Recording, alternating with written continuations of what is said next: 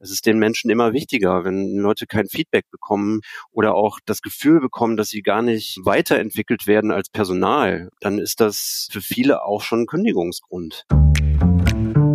Herzlich willkommen bei Coachgeflüster, dem Podcast des Inqua Instituts für Coaching. Mein Name ist Johannes Juncker und ich spreche in diesem Podcast mit ExpertInnen zu den Themen rund um berufliche Neuorientierung. Heute sprechen wir über die verschiedenen Formen und Möglichkeiten und Rahmenbedingungen des Arbeitens. Dazu ist heute zu Gast Frank Lemlo, Inqua Karrierecoach aus Leipzig.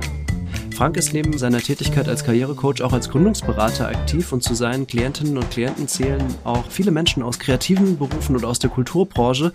Daher ist er der perfekte Ansprechpartner für das Thema Rahmenbedingungen. Wie kann ich mein Berufsleben so gestalten, dass es für mich und meine Bedürfnisse passt? Lieber Frank, herzlich willkommen bei Coach Geflüster. Hallo Johannes, ich grüße dich aus Leipzig. Ja, schön, dass du da bist. Wir kommen direkt ähm, zur Sache. Vollzeit oder Teilzeit, Homeoffice oder Büro, in der Natur oder vielleicht auch als digitaler Nomade von überall. Oder möchte ich vielleicht ganz was anderes, so eine selbstständige Tätigkeit anstreben? Oder vielleicht habe ich einen Mix im Kopf aus verschiedenen Formen des Arbeitens. Das sind wahrscheinlich Fragen, die dir im Coaching genauso begegnen wie mir. Gib mir doch mal deine Perspektive, wenn du das so hörst. Welche Form des Arbeitens gibt es denn eigentlich heute und was konfrontiert dich da im Coaching? Also es ist eigentlich ja vieles und alles möglich für den Einzelnen vielleicht. Ähm, das hat ja auch immer was damit zu tun, welche Vorstellung man grundsätzlich hat. Aber was mir vor allen Dingen aufgefallen ist, dass sich ähm, natürlich in der Corona-Pandemie ähm, die Dinge natürlich auch verstärkt haben oder auch verstärkt gezeigt haben ich kann wirklich mich erinnern, dass ich, glaube ich, so ein halbes Jahr äh, Karrierecoaching gemacht hatte und ich glaube wirklich keiner dabei war, der überhaupt noch einen Fulltime-Job haben wollte. Das war, das fand ich, ist mir richtig aufgefallen. Also mhm. das ist vielleicht so ein Aspekt. Aber wenn, wenn wir diese Diskussion führen, muss man da, glaube ich, auch ein bisschen differenzieren. Für mich ist dieses Thema, wie man arbeitet, äh, welche Form, ähm, ob es, ob man eher geldorientiert oder werteorientiert arbeitet, das hat natürlich auch ganz viel mit dem Thema Rahmenbedingungen zu tun. Unter welchen Rahmenbedingungen möchte ich selbst arbeiten? Unter welchen Rahmenbedingungen kann ich überhaupt arbeiten? Und ähm, das mache ich ja eigentlich dann auch im Coaching in unserer dritten Stunde. Da geht es nämlich gerade um diese, diese Themen. Ja. Ähm, Genau, also in der dritten Stunde für die, die noch keinen Inqua-Coaching-Prozess durchlaufen haben, beschäftigen wir uns immer so ein bisschen damit auszuwerten, was in den ersten beiden Sitzungen an Reflexion schon so passiert ist und auch schon ein bisschen zu überlegen, okay, welche Erfahrungen habe ich bisher gemacht, welche Rahmenbedingungen habe ich erlebt, um dann so langsam Richtung Zukunft auch zu schielen. Kannst du dazu noch ein bisschen mehr sagen? Was sind denn so die äh, Faktoren, die wir da angucken? Also welche Fragen stellen wir denn so in der dritten Sitzung? Naja, das Thema Zeit, also wie viel Zeit möchte ich eigentlich wöchentlich arbeiten? Das ist wirklich, das ist wirklich ein Faktor. Äh, was ich auch tatsächlich merke, ist, dass durch diese ja, Vorstellung, dass ich keinen Fulltime-Job vielleicht mehr machen möchte, entstehen natürlich auch neue, neue Möglichkeiten und auch neue Formen. Das heißt, hm. es gibt Menschen, die sagen, okay, also wenn 25, 30 Stunden Job reichen, um sozusagen das Grundrauschen reinzuholen, wie ich immer so schön sage. Also sprich, ähm, Miete zahlen, Kühlschrank voll ist für mich immer diese, dieses Bild des, ähm, ich muss erstmal das äh, erwirtschaften, damit ich überhaupt leben kann und dann vielleicht noch so eine so ein zweites Standbein, entweder eine Selbstständigkeit oder vielleicht ein Minijob, ähm, dann kann sozusagen so eine Zeitaufteilung auch schon mal angedacht sein. Letztendlich, mhm. wenn wir schon dann beim lieben Geld sind, finde ich es auch immer ganz interessant. Also was wollen die Menschen verdienen? Ich habe ähm, in den Coachings oft so das Gefühl, dass, dass die Menschen eigentlich relativ genügsam sind, ne? dass sie sagen irgendwie, ja, also damit komme ich aus. Ne? Das ist ja manchmal auch von Region zu Region unterschiedlich. Ne? Also ähm, mhm. ähm, es sind aber, wenn es Angestelltenjobs sind, also sozialversicherungspflichtige Jobs sind, dann, dann bewegt sich das meistens irgendwie in so einer Range zwischen 1500 Euro Minimum und, und 3000 Euro. Also das geht dann meistens nicht mehr viel höher. Und ähm, mhm. wenn dann Menschen einen höheren Anspruch haben oder sagen, ich möchte dann doch viel mehr Geld verdienen, dann kann eine Selbstständigkeit ja auch vielleicht eine Alternative sein. Jedenfalls ist dieses, dieses Gefühl, ähm, was kann ich und muss ich verdienen? Und ich frage dann immer noch mal nach, ja, was bist du es auch wert oder was ist dann, worüber, über welche Qualifikation äh, kann man auch eine Argumentation führen, gewisse Gehaltsstufen auch zu erzielen? Und ich glaube, diese Geldorientierung ist schon ein Thema und wenn man, wenn man sich fragt, steht das im Vordergrund oder will man lieber werteorientiert arbeiten? Da hat es auch sehr viel damit zu tun, wie die Menschen auch ähm, so ein Sicherheitsbedürfnis haben. Das hat dann auch was mit, mit Erziehung zu tun sogar. Also mit, wie bin ich eigentlich geprägt von zu Hause? Bekomme mhm. ich von meinen Eltern permanent erzählt, dass ich doch den sicheren Job haben muss oder so und wir machen das ja in der zweiten Sitzung, also wenn wir schon bei diesen Coaching-Sitzungen sind, ähm, Genogrammarbeit. Das heißt, wir schauen auf die Familie, was, wie prägt die einen eigentlich? Und ähm, das ist bestimmt, spielt auch eine Rolle, also dieses Sicherheitsverständnis. Du hast jetzt schon ganz viele Sachen angesprochen, die mega spannend sind zu vertiefen. Also jetzt erstmal diese Frage Geld. Also Geld ist ja ein Faktor in dieser Reflexion, was habe ich bisher auch vielleicht verdient, für welche Art von Tätigkeit, ähm, wie war das bezahlt. Hm, du sagst jetzt, es haben viele Leute Glaubenssätze gegenüber Geld, also habe ich es mal übersetzt jetzt für mich, die eigentlich relativ bescheiden sind, also eine relativ große Genügsamkeit, so hast du es beschrieben. Ich brauche eigentlich nicht so viel und ähm, oder was heißt nicht so viel? Was ist viel? Das ist ja auch schon wieder für jeden was anderes. Wenn du sagst eineinhalb bis 3.000 Euro, sprechen wir von Netto- oder Bruttogehalt da? Also ich, man muss dazu sagen, ähm, das ist ja von Region zu Region unterschiedlich. Also ich habe irgendwann mal so ein Ranking gesehen, was Bruttoeinkommen äh, betrifft. Also ich glaube, Hamburg ist Spitzenreiter, da sind natürlich auch viele Millionäre. Hier in Leipzig ist, glaube ich, der durchschnittlich, das durchschnittliche Bruttoeinkommen 1600 Euro. Man muss dazu sagen, dass natürlich in den Städten auch ganz verschiedene Möglichkeiten gibt, Geld zu verdienen. Ne? Und die Stundensätze natürlich auch andere sind und so weiter und so fort. Es ist auch natürlich immer auch die Frage, ob man vielleicht Konzerne oder äh, große Unternehmen in der Stadt hat oder in der Region hat. Äh, spielt alles eine Rolle. Mhm. Von daher, ich kann da jetzt nur von meiner Region sprechen und da gibt es sozusagen vielleicht auch eine gewisse Bescheidenheit. Mhm. Das hat vielleicht aber auch ein bisschen was mit der Kultur zu tun oder mit der Geschichte, mit den Möglichkeiten, die es nach der Wende gegeben hat. Und es steigert sich, aber letztendlich versuchen die Menschen ja auch letztendlich für sich einen guten Weg zu finden, davon, von dem Geld, von dem Job leben zu können. Genau, also das ist ja erstmal immer so der Wunsch der meisten Menschen. Ich glaube, es ist auch eine Frage der Lebensumstände ganz allgemein. Also es ist ja auch ein Unterschied, ob Menschen Kinder haben zum Beispiel, ob sie in einer Familie leben oder ob sie ganz alleine sind und das Geld sozusagen nur für sich brauchen. Und es kommt natürlich auch sehr darauf an, welche Qualifikation ich habe und auch in welchem Umfeld ich mich bewege. Also was machen meine Freunde, meine Bekannten, die Leute, die ich vielleicht aus Studium oder Ausbildung kenne. Und daran orientieren sich ja auch erstmal die meisten Leute. Also was passiert in meinem Umfeld so. Und dann kommt ja noch dazu, dass in Deutschland ja auch so eine Kultur vorherrschend ist, dass über Geld nicht so viel geredet wird auch. Mhm. Ich war mal eine Zeit lang in der Schweiz, da redet man noch weniger über Geld. Echt? ähm, okay. Ja, so ist es.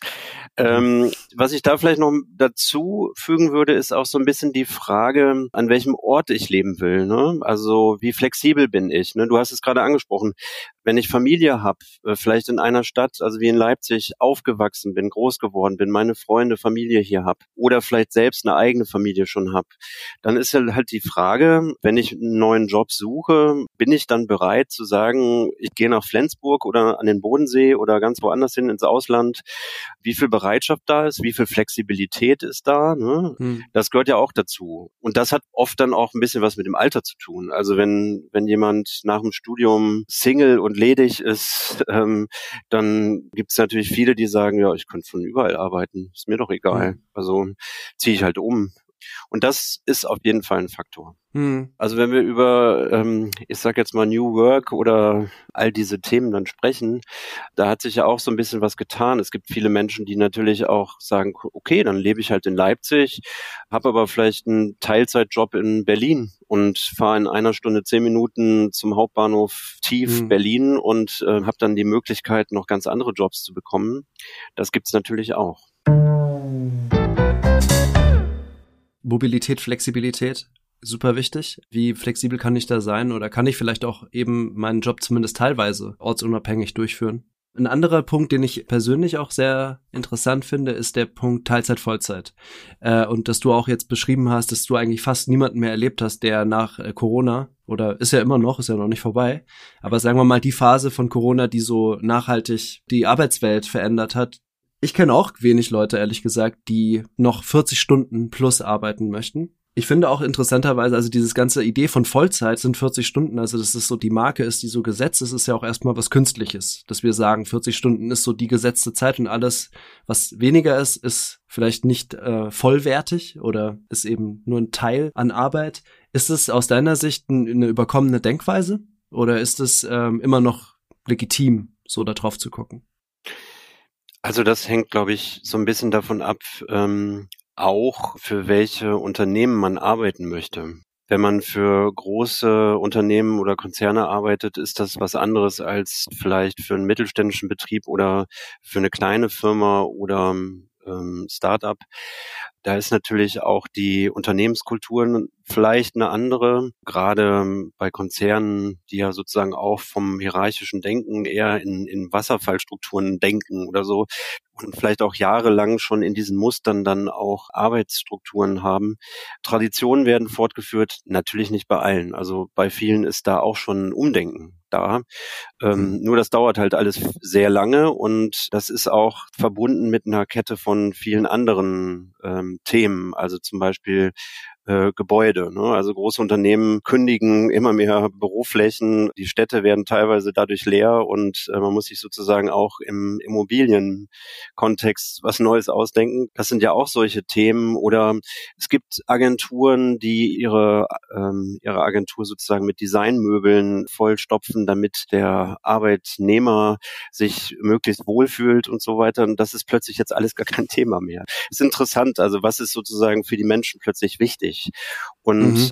vielleicht bleibe ich noch mal ein bisschen bei diesen Organisationsstrukturen oder ja. es ist ja auch so dieses Thema Rechtsform, ne? Oder für welche Art von Unternehmen möchte man überhaupt arbeiten?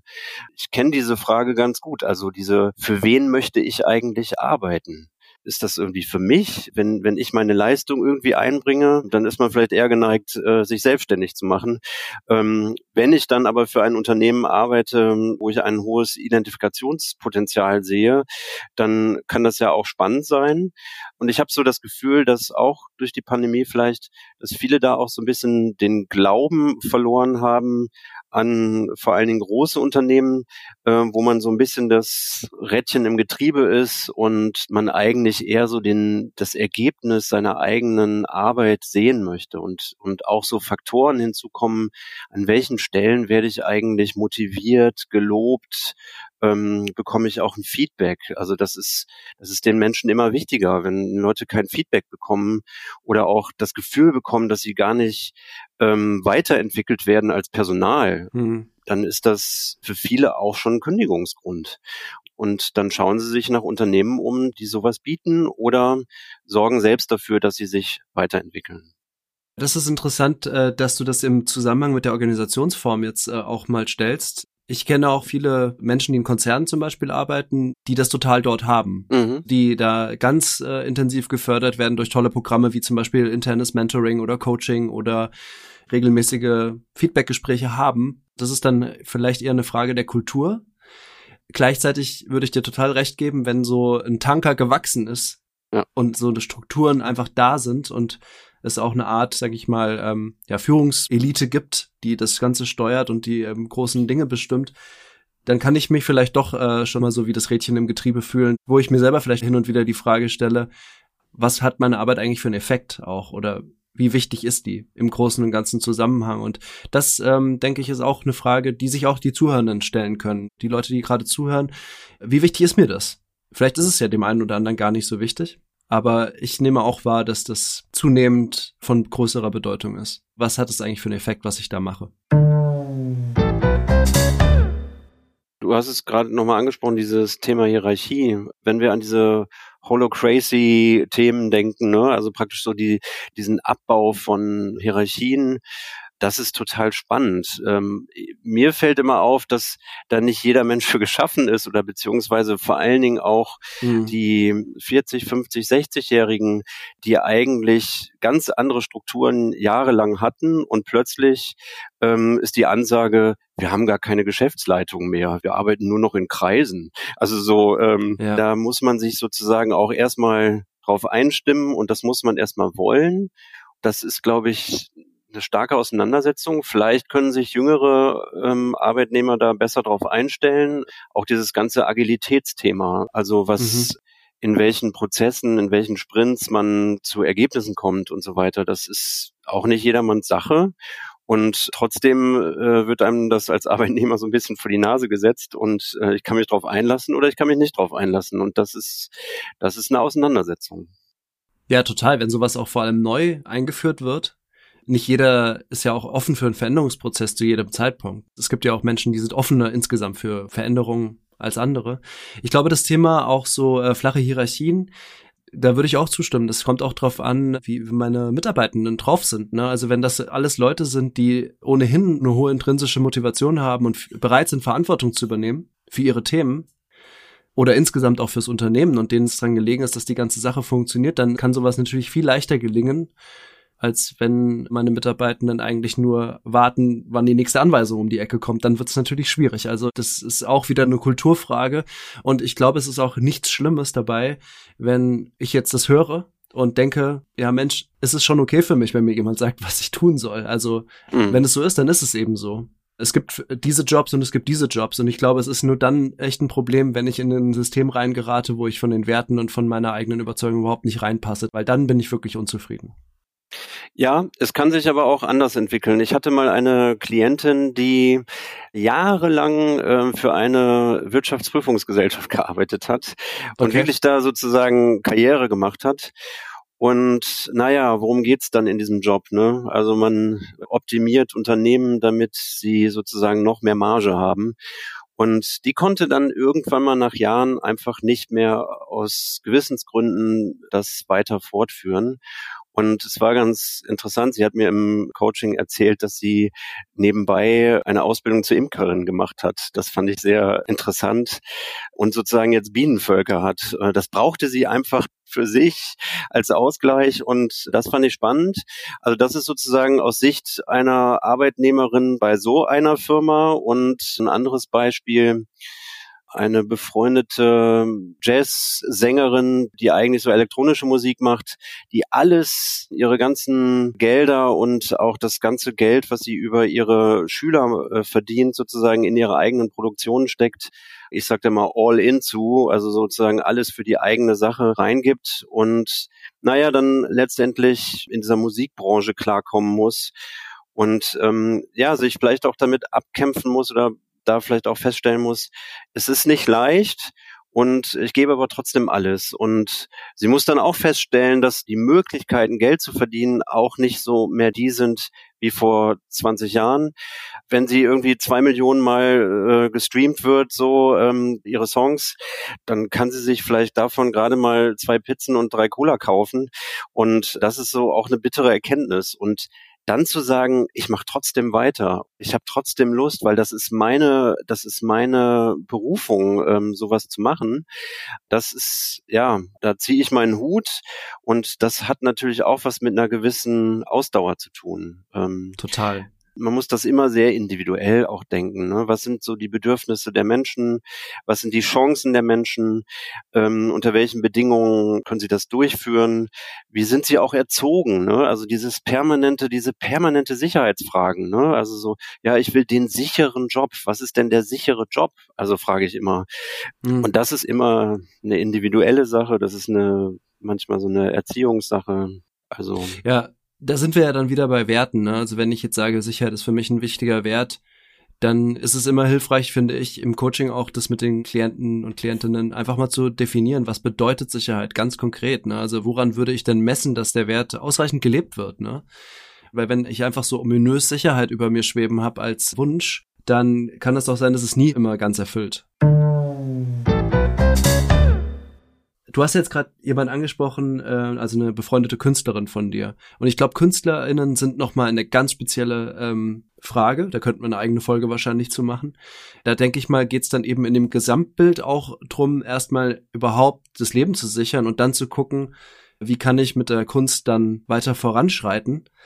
Weil, sagen wir mal, alle diese Berufe, sei es jetzt äh, Musikerin, Autorin oder auch bildender Künstlerin, das sind ja alles Berufe, wo die Chance, dass ich davon nicht leben kann, ziemlich hoch ist. Also, ja. dass ich davon mein Leben bestreiten kann, das ist ja eher so der Lottogewinn, dass ich da wirklich gut von leben kann, auch vor allem. Also da gilt es dann vielleicht auch erstmal eine Stabilität auf einem anderen Weg zu generieren, sich einen Brotjob zu suchen, der das überhaupt ermöglicht. Ja. Was würdest du dazu sagen? Was wäre deine Empfehlung in diese Richtung? Pauschale Empfehlungen würde ich jetzt sozusagen erstmal nicht aussprechen. Die Frage ist ja immer so, ob man als Künstler solo selbstständig arbeitet oder ob man in irgendeinem Kontext auch gefördert wird. Man muss da auch ganz klar äh, die Definition sehen. Also für mich ist sind das alles Akteure in der Kultur- und Kreativwirtschaft. Und da ist es ja sozusagen per Definition so, dass es immer eine erwerbswirtschaftliche Absicht gibt ne? und eben diesen schöpferischen Akt äh, in Kombination. Das heißt, es gibt viele da draußen, die sozusagen sich nur, nur in Anführungsstrichen als Künstler sehen und wo es dann darum geht, immer nur gefördert zu werden. Das ist, da fehlt das Unternehmerische. Ne? Da muss man ja schon mal so ein bisschen unterscheiden. Ähm, dann gibt es natürlich auch so kreative Berufe, die natürlich ganz unterschiedliche Wachstumschancen Chancen haben. Also die Games-Branche ist natürlich gerade ganz stark. Und dann gibt's natürlich, also man kann jetzt schlecht auch Architektur und Werbewirtschaft ähm, mit diesen ganz typisch klassischen Kulturteilmärkten vergleichen. Und von daher ist immer so die Frage, woher kommt man, was hat man auch für eine Ausbildung genossen? Ne? Das ist ja auch ein Punkt. Also wenn ja, total wichtig. Ähm, wenn man Designabschluss hat an einer renommierten Kunsthochschule oder so, ist das ja was anderes, als wenn man das autodidaktisch macht. Und ähm, das hat wiederum Auswirkungen auf Anerkennung in einer Szene und das hat auch wieder Auswirkungen auf das vorhandene Netzwerk und so weiter und so fort. Ähm, dann ist es natürlich auch immer gut, auf den Markt zu gucken. Also wie, wie ist eigentlich der Markt? Wie sind überhaupt, also es gibt manchmal so Schaffensfelder, der Kunstmarkt zum Beispiel. Ne? Ich habe mal eine Zeit lang in Norddeutschland ähm, gecoacht. Da gibt es eine fantastische Kunsthochschule in Kiel, aber der Kunstmarkt ist ganz woanders. Also wenn du als, mhm. wenn du als Künstler dann einen Abschluss hast, dann musst du irgendwie nach Basel oder Miami gehen oder ähm, vielleicht auch ins benachbarte Hamburg. Aber das sind so, das muss man ja auch erstmal wissen und man muss auch erstmal gucken, wie man, wie man in diesen Feldern zurechtkommt. Und mhm. was kann man, was kann man einem raten, sich zu professionalisieren mhm. auf all diesen Ebenen? Also praktisch auch zu wissen, wie man Preise bildet, wie man sein Marketing vor allen Dingen macht, wie man in Netzwerke reinkommt. Das ist natürlich in diesen Kreativberufen das A und O. es scheint so durch, durch das ganze Gespräch jetzt, also das Spannungsfeld ist eben oft auch so werteorientiert in einer geldorientierten Welt, in einer geldorientierten Wirtschaft, in einem weltorientierten Markt. Wie bewege ich mich da richtig? Ich fand jetzt den letzten Punkt, den du gemacht hast, total entscheidend. Also in jedem Bereich eigentlich. Also, dass ich mich professionalisiere, dass ich Wissen aneigne. Ich habe oft das Gefühl im Coaching, also die Fragen, die wir erst diskutiert haben, sowas wie, wo will ich arbeiten? Welche Kompetenzen will ich vielleicht einsetzen? Welche Werte sollten gelebt werden? Was für eine Art von Organisationsform? Wie viele Stunden? Darauf kann ich dann doch relativ zügig Antworten finden. Aber wo es dann oft ein bisschen hängt, ist dann so spezifisches Branchenwissen auch oder aus Know-how. Welche Hebel sind wirklich in der spezifischen Branche zu drücken? Da können Karrierecoaches, wenn sie in dem Bereich sich auskennen, die eine oder andere Hilfestellung geben. Aber gleichzeitig würde ich da auch immer empfehlen, den Fragen selbstständig nachzugehen.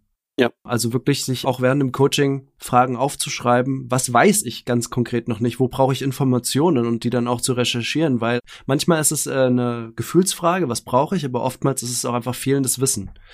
Das nehme ich jetzt auch noch mal mit aus dem letzten Punkt, den du gemacht hast Also auf jeden Fall. Natürlich, man kann nicht alles wissen und man ist auch gerade, wenn man dann entweder in kreativen Berufen, ähm, ähnliches gilt ja auch für sozial innovative Felder, ne? Also das praktisch die Menschen, die sozusagen eher werteorientiert arbeiten und sagen, ich möchte jetzt ein Sozialunternehmen gründen. Da ist es ja auch ähnlich. Ähm, nur man muss dann halt auch ein bisschen, also es gibt schon viele Informationsmöglichkeiten, es gibt viele Vernetzungsmöglichkeiten. Also sehr, sehr, sehr viele Dinge gibt es einfach schon. Das muss man nicht immer neu, neu erfinden oder beziehungsweise neu herausarbeiten, aber man muss sich auch drum kümmern und das gehört auch natürlich dazu, wenn man in diesen Feldern unterwegs ist. Das wäre klasse, wenn du dazu noch ein bisschen was sagen kannst zum Thema Netzwerken. Also weil gerade wenn ich jetzt darüber spreche, wie wichtig würdest du sagen, ist der Faktor Netzwerk oder auch äh, gar nicht nur unbedingt um im klassischen Sinne Vitamin B, um einen Job zu landen oder so, sondern einfach auch um Wissen anzueignen, um so am Puls zu sein. Wie relevant würdest du das einschätzen? Ich finde es immer ganz interessant, was da draußen gerade so alles stattfindet. Ne? Also gerade im Bereich Social Media. Es gibt die, die sozusagen nur darauf hinaus äh, sind, so viele Kontakte wie möglich zu haben und gar nicht so reflektieren, wie wertvoll diese Kontakte sind ähm, mhm. oder ob man die überhaupt kennt. Also ich persönlich versuche überwiegend die Menschen in mein Netzwerk aufzunehmen, die ich auch persönlich in irgendeiner Form mal kennengelernt habe und nicht irgendwie blind irgendwelche äh, Kontakte hinzuzufügen. Ähm, es ist aber so, gerade auf solchen Plattformen wie ähm, LinkedIn beispielsweise, da bekommt man ja eigentlich ganz gut mit, was da draußen auch passiert, was so an Themen ähm, oder welche Themen jeder so mitbringt. Und welche Themen sozusagen auch kommuniziert werden. Und ich finde es immer total spannend, wenn Menschen, die man vielleicht aufgrund der Pandemie oder so schon länger nicht gesehen hat und so, und die trifft man dann plötzlich wieder und dann sind die total informiert, ähm, wie das Leben der letzten zwei Jahre für einen war, ne? weil die das über Social Media irgendwie mitbekommen haben. Und ich mhm. glaube, dieses Wissen, ne, also wenn man das dann mit seinem gesamten Netzwerk so, wenn man das auch verfanne hat, sage ich jetzt mal, dann ist man schon mal gut informiert. Und das andere ist natürlich auch so proaktiv ähm, Kommunikationen aufzunehmen und die auch zu halten. Also das heißt, nicht nur dieses Oberflächliche, sondern auch zu gucken, naja, mit welchem Kontakt könnte ich jetzt wirklich mal was machen oder wo sind da Schnittmengen oder wo kann ich wirklich mal einen Ansatz haben? Und ich stelle halt leider immer fest, dass es gibt halt Menschen, die einen guten Zugang zu Social Media haben und es gibt Leute, die das völlig ablehnen, die da eigentlich gar keinen, die damit gar nichts zu tun haben, die das wollen, die hm. das eher als Zeitverschwendung sehen und so weiter. Und ich, ich persönlich versuche, versuche da immer so einen Mittelweg zu finden, dass ich sage irgendwie so, es muss für mich gesund sein. Ich möchte nicht den ganzen Tag vor dem, vom Handy rumdaddeln und irgendwelche Sachen zu posten. Mhm. Ähm, ich will aber auch informiert sein und auch gucken, welcher Kontakt ist mir wichtig. Und ähm, das machen wir im Karrierecoaching natürlich auch, zu gucken, ja, wie ist da jeder so vernetzt, wie können wir auch Hilfestellungen leisten. Ne? Also viele haben da sogar auch Berührungsängste mit diesem technischen oder überhaupt mit diesem, wie setze ich da mein Profil auf, wie wirke ich eigentlich überhaupt, ne? Also das Foto oder Hintergrundbild oder was auch immer. Ähm, was erwähne ich, was erwähne ich nicht, wie viel gebe ich davon preis und da unterstützen wir die Teilnehmer auf jeden Fall. Ich glaube, wir haben ganz, ganz viele Themen angeboten heute schon in dieser Folge. Also Fragen oder Bereiche, auf die sich lohnt, einfach mal drauf zu gucken. Für die aufmerksamen Zuhörerinnen und Zuhörer. Ihr habt viele Anregungen gekriegt, über welche Fragen es sich lohnt, nachzudenken. Wenn ihr euch in der beruflichen Neuorientierungsphase befindet und euch überlegt, welche Rahmenbedingungen sind für mich eigentlich wichtig. Frank, ist noch was in deinem Kopf, wo du sagst, das haben wir noch nicht adressiert, das wäre aber eigentlich wichtig noch mit reinzunehmen? Also, welchen Punkt ich noch reinnehmen würde, ist so ein bisschen dieses Thema Komfortzone verlassen. Mhm. Ähm, weil man kann vieles wollen, man kann werteorientiert arbeiten wollen. Man kann auch sagen, das war ja das Beispiel mit der Dame bei der Wirtschaftsprüfungsgesellschaft, ich möchte eigentlich was anderes machen, aber dann den Mut zu haben, zu sagen, ja, ich mache das dann auch. Mhm. Oder zu sagen, was sind die Triggerpunkte und an welchem Punkt traue ich mich jetzt mal? Ähm, mhm. Traue ich mich mal für einen Wechsel? Traue ich mich mal in eine neue Richtung? Mhm. Traue ich mich mal zu sagen, ja, ich kann auch meine persönlichen Wünsche, mein, meine Weiterentwicklung auch mal kommunizieren. Also nicht nur mir als Coach gegenüber, sondern auch innerhalb eines Unternehmens oder vielleicht auch sich da auch mal Gedanken zu machen, das ist, glaube ich, ein wichtiger Punkt zu, und den Mut zu haben, mal die Komfortzone zu verlassen. Ja, total. Eine gute Anregung, den Mut auch einzuladen. Also erstmal sich diese Fragen ehrlich zu beantworten und dann eben auch zu gucken, okay, wenn, wenn ich das jetzt leben will, wie sieht das dann aus und welchen Schritt muss ich aus meiner Komfortzone rausgehen? Ja. Frank, ich danke dir ganz herzlich, dass du heute bei Coach Geflüster dabei warst und wir über Rahmenbedingungen zum Arbeiten sprechen konnten und über Werte und über alle möglichen Parameter, die dabei eine Rolle spielen können. Ich hoffe, euch hat diese Folge gefallen. Ich sende dir schöne Grüße nach Leipzig. Danke, dass du dabei warst und bis auf bald mal wieder. Ich danke dir auch und liebe Grüße aus Leipzig nach Berlin. Dir hat diese Folge gefallen? Dann würde ich mich sehr freuen, wenn du dir die Zeit nimmst, Coachgeflüster auf der Podcast-Plattform deiner Wahl zu bewerten und weiterzuempfehlen. Wenn du deine Podcasts auf Apple Podcasts hörst, kannst du dort sogar eine Rezession schreiben. Das wäre dann wirklich die Kirsche auf der Torte. Ganz herzlichen Dank dafür. Du findest uns auch auf LinkedIn, Instagram, Facebook und natürlich auf inqua-institut.de slash podcast. Coachgeflüster ist eine Produktion des Inqua Instituts für Coaching in Zusammenarbeit mit Studio Newson Arts. Produktion und Redaktion Judith Jensen und Johannes Juncker. Musik Jonathan Boyle.